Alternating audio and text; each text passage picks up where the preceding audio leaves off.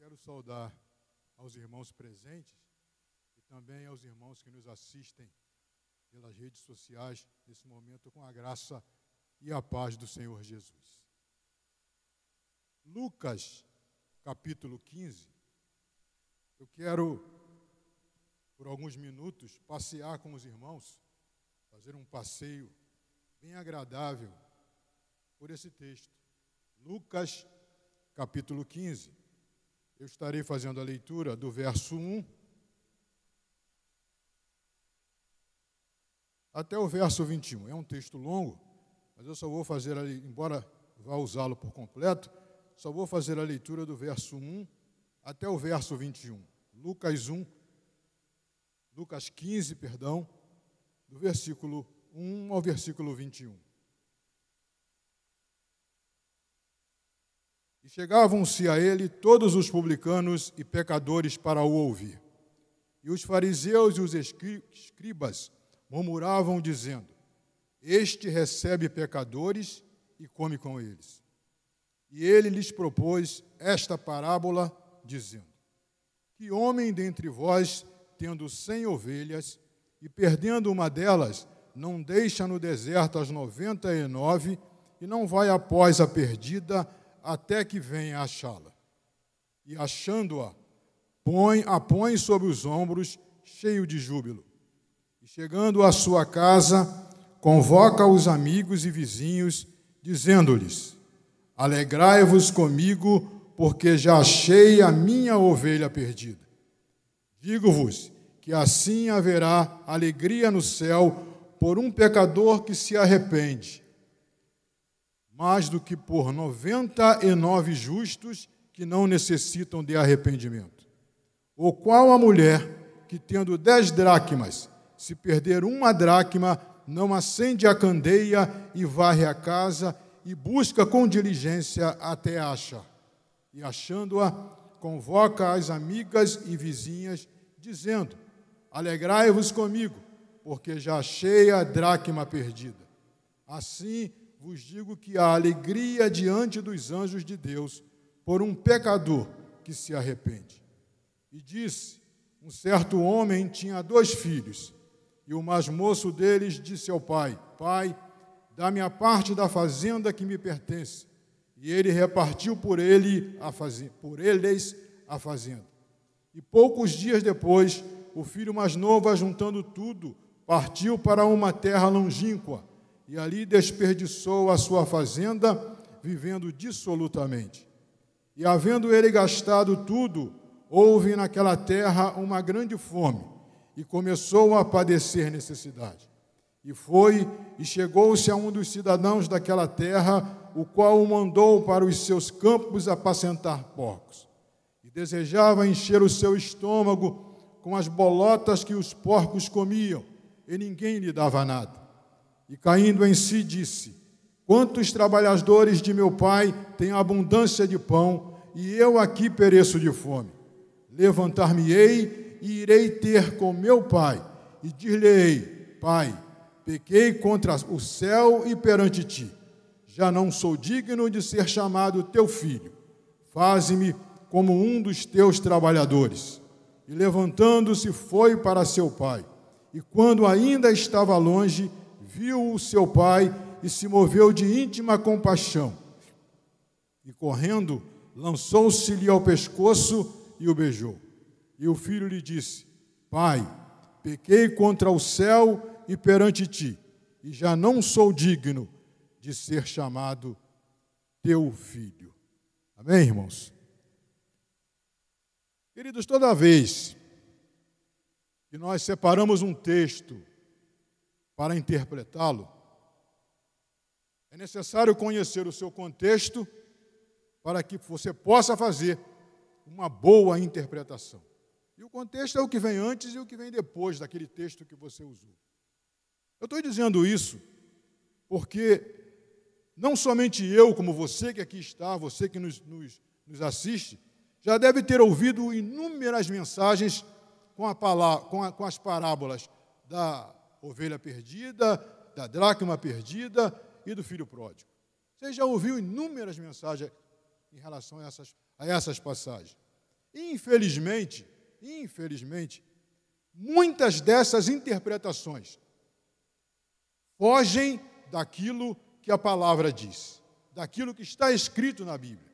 Então é fundamental, é necessário uma boa interpretação do texto, você conhecer o contexto. E qual é o contexto em que essas parábolas estão inseridas? Diz o versículo 1 e o versículo 2: que os publicanos e pecadores se aproximam de Jesus, rodeiam Jesus, querem ouvir o que Jesus tem a falar. Já tinham ouvido e querem continuar ouvindo o que o Mestre tinha a dizer. Pecadores e publicanos. Pessoas que a sociedade não recebia bem, pessoas que não eram bem vistas, pessoas que não tinham uma, uma boa reputação para aqueles que com eles viviam. Eles queriam ouvir a Jesus. Mas os escribas e os fariseus, quando veem essas pessoas que não mereciam a atenção de, de ninguém, muito menos do Filho de Deus, eles se escandalizam. Como pode Jesus misturar-se com esse tipo de gente? E o que é pior, ele não somente se mistura, mas ele come com eles. Isso é inadmissível para nós. Nós que conhecemos a Torá, nós que conhecemos a lei de Moisés, não podemos admitir uma coisa dessa, não podemos aceitar tal coisa. É nesse contexto, somente nesse contexto, Jesus então vai proferir uma ou três parábolas. Por que, que eu digo uma ou três parábolas? Porque existem duas correntes. Uma que eu considero minoritária e a outra majoritária. A corrente minoritária é a corrente de teólogos que diz que Jesus não, não proferiu ou não contou três parábolas. Jesus contou apenas uma parábola. E nessa única parábola que Jesus conta, ele usa três personagens diferentes e três situações diferentes. Por que, que esse grupo de teólogos diz isso? Pelo que vai escrito no versículo terceiro. Olhe na sua Bíblia junto comigo. Olha o que está escrito no verso 3 de Lucas 15. Diz assim: E ele lhes propôs esta parábola. Não está escrito, e ele lhes propôs estas parábolas. Então, por isso, esse grupo de, de, de, estudantes da Bíblia, de teólogos, dizem que Jesus só proferiu uma única parábola.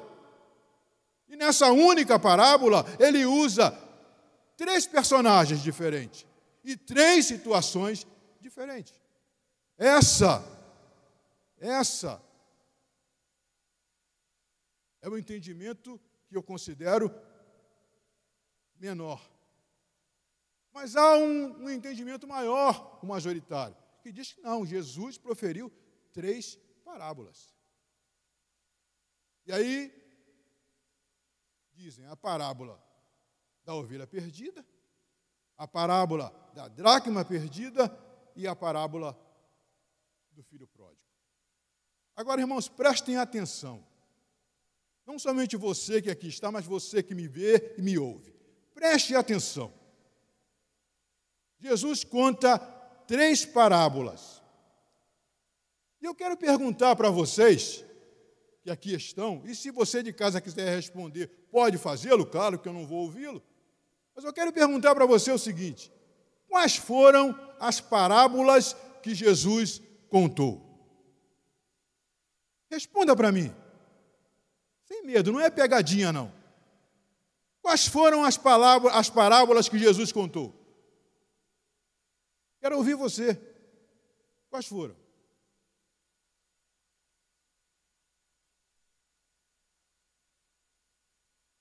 Ovelha perdida, dracma perdida e o filho pródigo. Não se aborreça comigo se eu disser para você que Jesus não contou nenhuma dessas três parábolas. Jesus não contou a parábola da ovelha perdida, Jesus não contou a parábola da moeda perdida, da dracma perdida, e Jesus também não contou a parábola do filho pródigo. Acompanhe comigo. Vamos para o versículo 4, por favor. Versículo 4 você e você que me ouve e me vê de sua casa. Verso 4. O que diz o verso 4 de Lucas 15? Diz assim: Que homem dentro, dentre vós tendo cem ovelhas? Quem? Que homem? Quem é o personagem da parábola? Um certo homem ou um pastor que tem cem ovelhas. Está na sua Bíblia está na minha Bíblia. Verso, verso 8. Olha o que diz o, o início do verso 8. O qual a mulher que tendo dez dracmas. Quem é o personagem dessa parábola? Uma mulher que tinha dez dracmas. Verso 11. E disse: Um certo homem tinha dois filhos. Quem é o personagem? Um certo homem que tinha dois filhos. Amém, queridos? Jesus não está contando parábola. O personagem, os personagens da parábola que Jesus conta não é uma ovelha perdida, é um pastor que tem cem ovelhas. Jesus não está contando uma parábola de uma dracma perdida. Jesus está contando uma parábola de uma mulher que tinha dez dracmas. Jesus não está contando uma parábola do filho pródigo, mas de um pai que tinha dois filhos. Isso é interessante, porque é entendendo isso que nós vamos saber interpretar a palavra, a pará, as parábolas, dentro do contexto em que Jesus está. Jesus, quando ouve a murmuração dos escribas e fariseus, ele tem que dar uma resposta. Só que Jesus era um cara, era uma pessoa, desculpe o termo, era uma pessoa elegantérrima, de uma elegância sem reclamação. Ele não ia levantar e sair dando bronca naqueles homens. Não. A, primeiramente que ele estava com uma plateia. A plateia dos publicanos e dos pecadores. Jesus elegantemente pede licença à sua plateia, levanta-se, vira-se para os, public... para os escribas e fariseus e conta-lhes três parábolas, para que eles aprendam e entendam por que ele se mistu... estava misturado com publicanos e pecadores. E aí ele começa. A primeira parábola é de um pastor que tinha cem ovelhas. Ele quer ensinar com essa parábola algo importante a fariseus e escribas.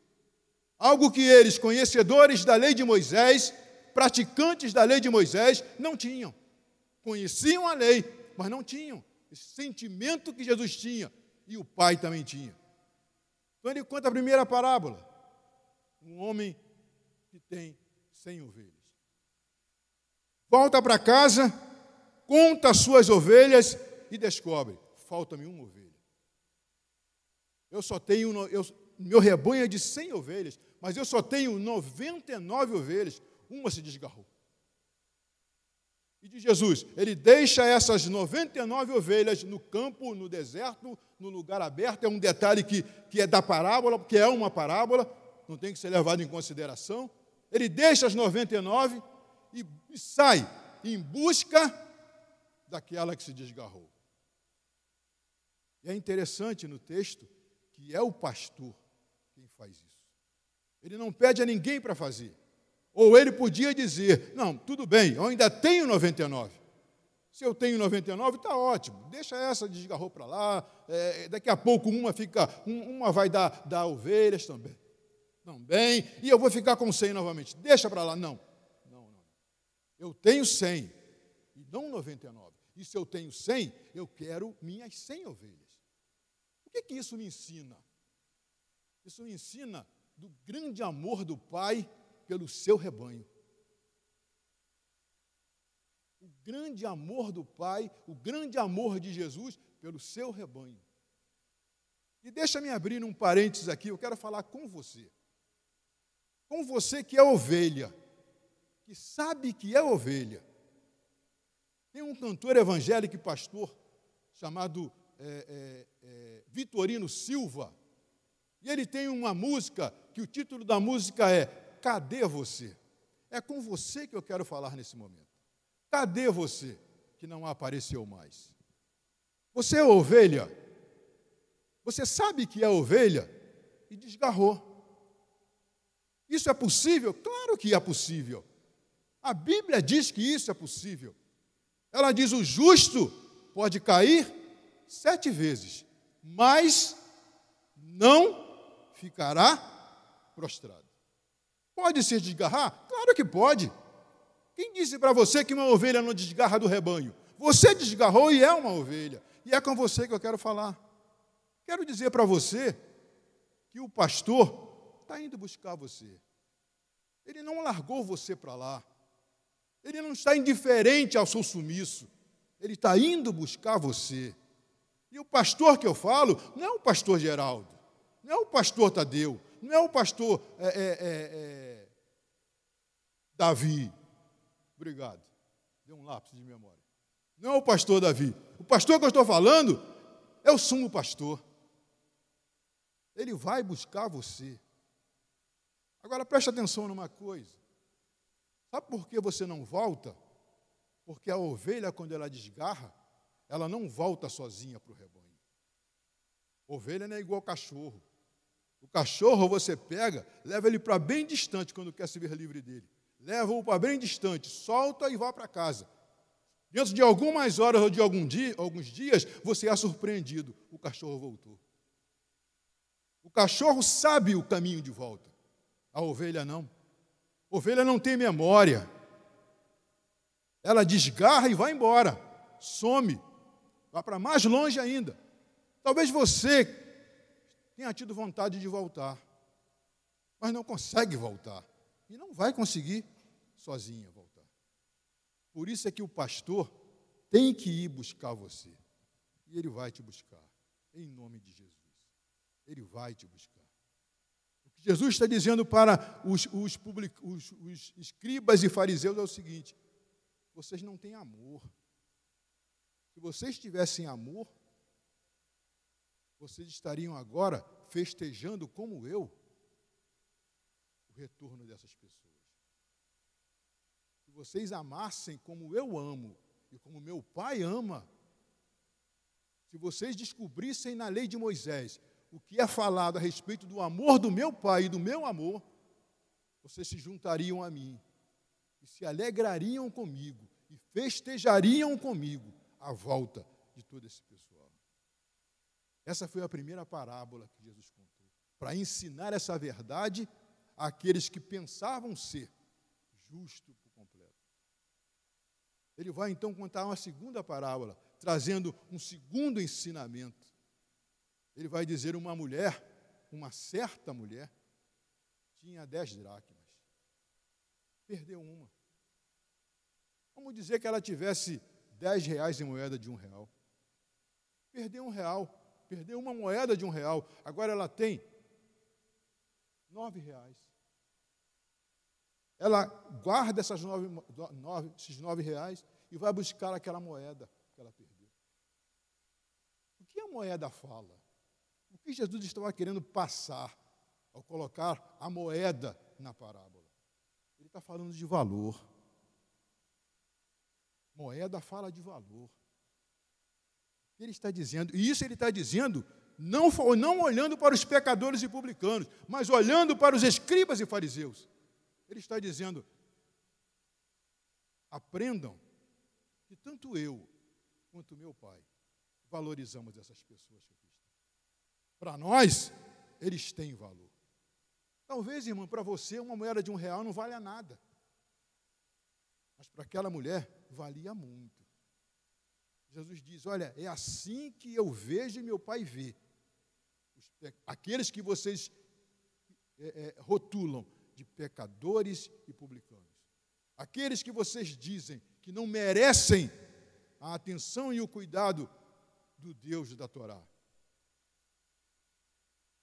Vocês não, dá, vocês não dão valor a eles, mas eu e meu pai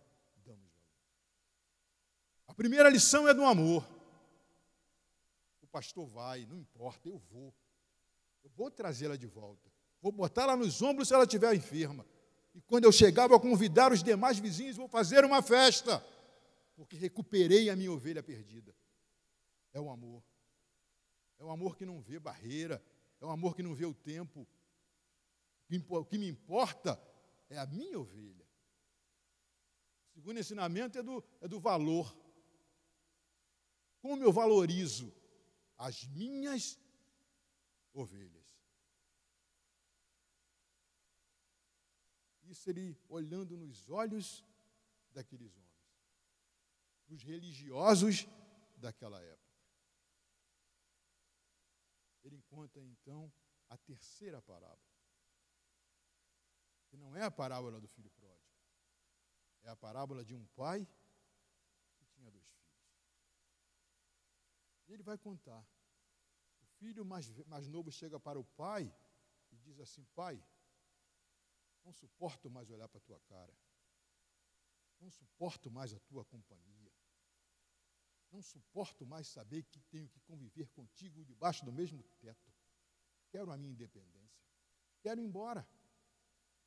Quero a minha parte na herança. Sou teu herdeiro e quero a minha parte na herança.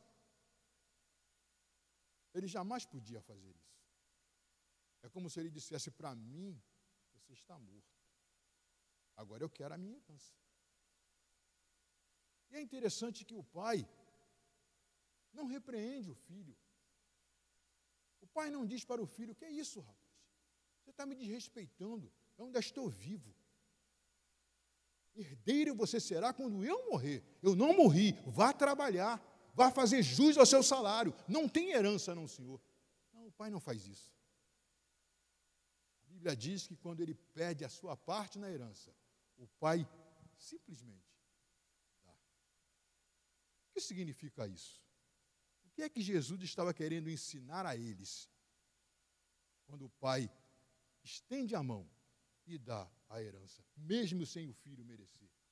Ele está falando de uma coisa chamada graça. Você nunca vai entender dizendo para eles, vocês nunca irão entender o que é graça. Coração duro abnegado, egoísta como vocês são, jamais vocês entenderão o que significa graça.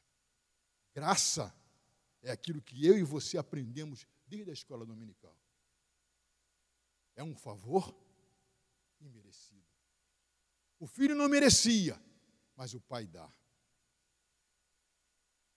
Vocês dizem, Jesus falando para eles, vocês dizem que eles não têm direito, porque são pecadores e publicanos que eles não merecem o cuidado de Deus, as bênçãos de Deus, a promessa de Deus.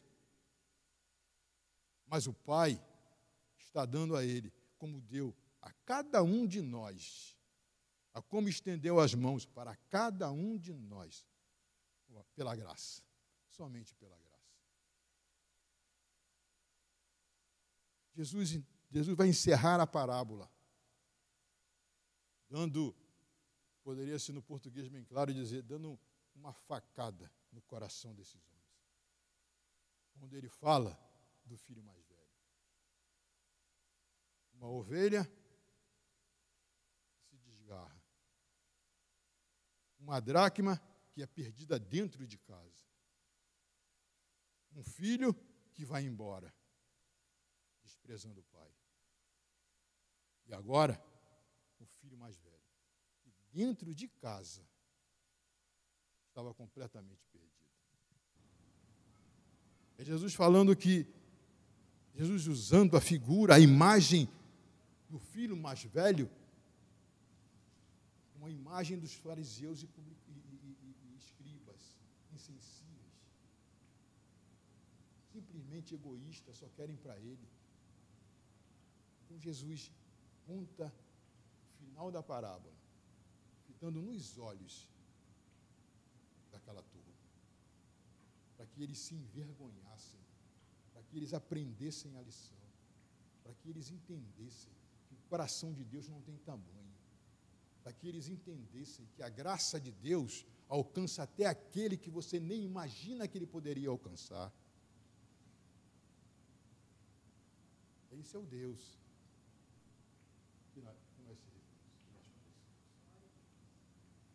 É um Deus que não mede distância, nem capacidade, nem condição. É um Deus que vai e que faz. Infelizmente, a gente ouve tantas mensagens em relação a essas palavras, mas que não estão, que são completamente fora do seu. Jesus queria simplesmente dar uma lição àqueles homens. Simplesmente dar uma lição. Jesus não estava mandando ninguém evangelizar. Ninguém, Jesus não estava mandando ninguém buscar alma. Ninguém, ele não estava mandando fazer isso. Ele não ensinou isso em lugar nenhum das parábolas.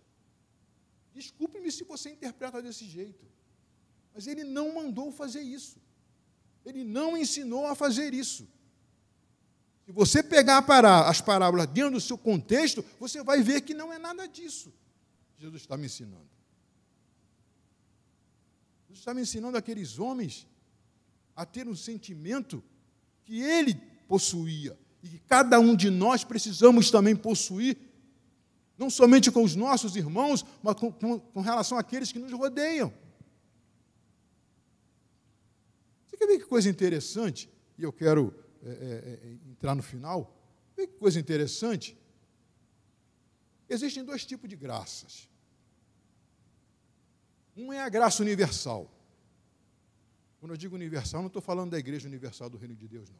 Graça universal, graça comum, graça que serve para todo mundo. Jesus vai falar assim, olha, que o sol nasce para justos e injustos. A chuva molha a terra do justo e do injusto. Ele está falando da graça comum. Essa graça, queridos, não é preciso que você faça nada para tê-la. Não é preciso que você realize nenhuma, nenhum tipo de trabalho, nenhuma missão para tê-la. É Deus que dá porque Ele quer dar. E o outro tipo de graça é a graça especial. Essa não, essa é diferente.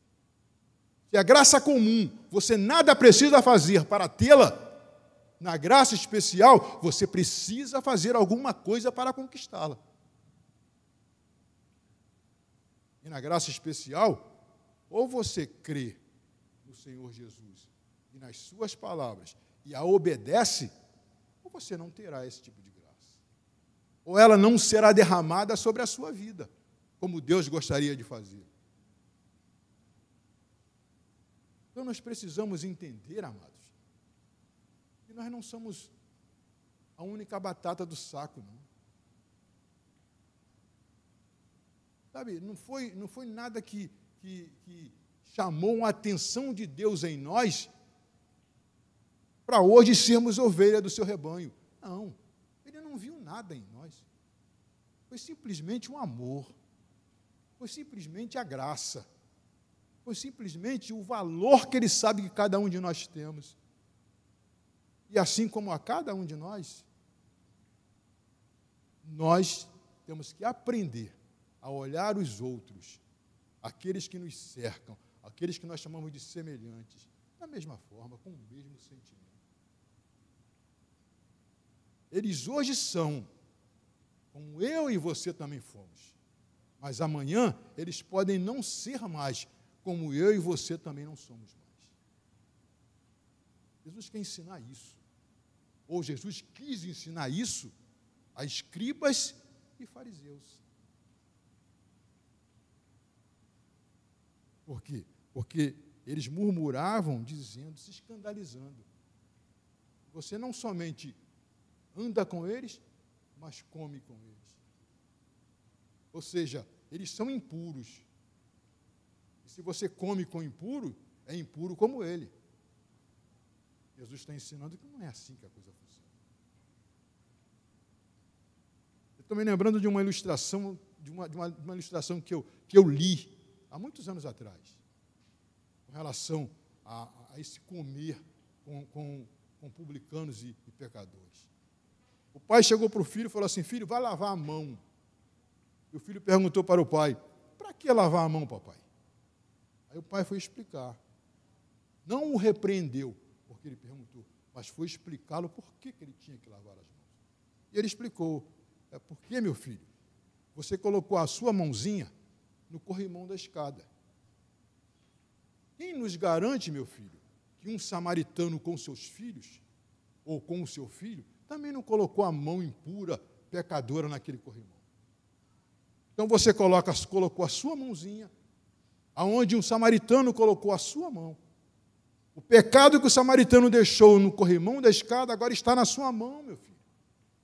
Você vem para dentro de casa, filho, e vai pegar o pão para comer. A sua mão está impura, a sua mão está com o pecado do samaritanozinho.